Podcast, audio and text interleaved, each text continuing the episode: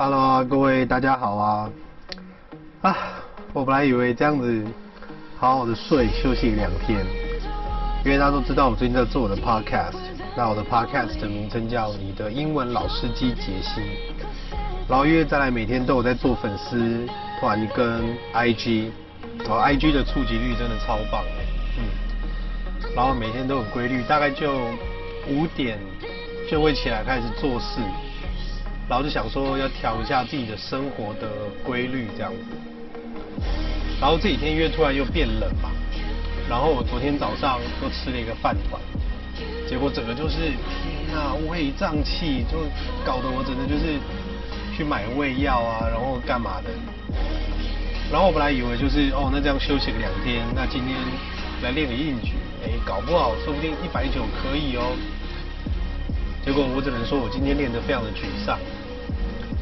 也不知道说是因为生活突然调过来，然后身体没跟上还是怎样。但是我本来很想，很不想把今天这个片剖上来，因为我觉得如果你要剖那大家不都嘛剖就是哎、你弄得很好或是干嘛。可是后来我发现那样一点不真实啊。其实我看了很多的资料，看了很多人的心得，他们就在说，其实真实才是一切啊。其实要不要写稿还是？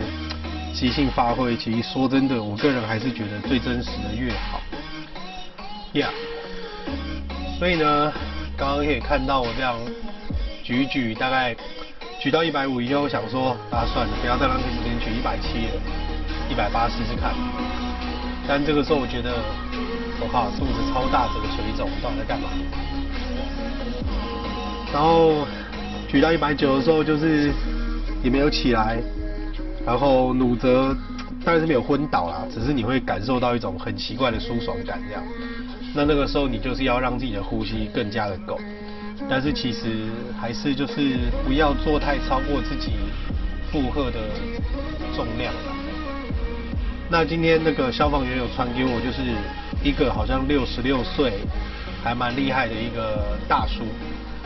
然后他是说他只做健力三项，他也不会做单关节的。部分，然后他觉得可能一般人觉得那不是一个好课表，但是他觉得那是最适合他的课表。当然，我是觉得如果照他一个礼拜五天都做卧推，然后每次强度都大概七十五趴或者是多少，那我也是觉得说他的恢复力真的很棒。不知道是不是有吃一些什么厉害的中药还是 怎样，但是我只能说我不会适合那种状况啦，因为一方面是我还是希望要。多角度的去练到不同的部位，然后其实也要找一个够好的场地，然后去做功能性的东西。其实，呃，爆发力啊、敏捷度啊，那些其实很重要，所以我应该要真的好好的考虑一下。这样，那后来就做个罗马尼亚硬举，呃，你看。我现在整个就是像一只斗败的斗鱼一样，躲到角落去了。那怎么恢复？也就只能就是，Yeah。但作息是一定先啦。但是我觉得要不要先让自己给自己一些比较低强度的回复？其实每个人都会遇到这种低潮啦。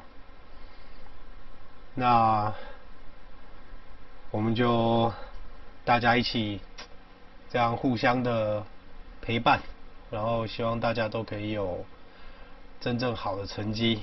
那我们就一样好好加油吧。OK，那今天先到这边，拜拜。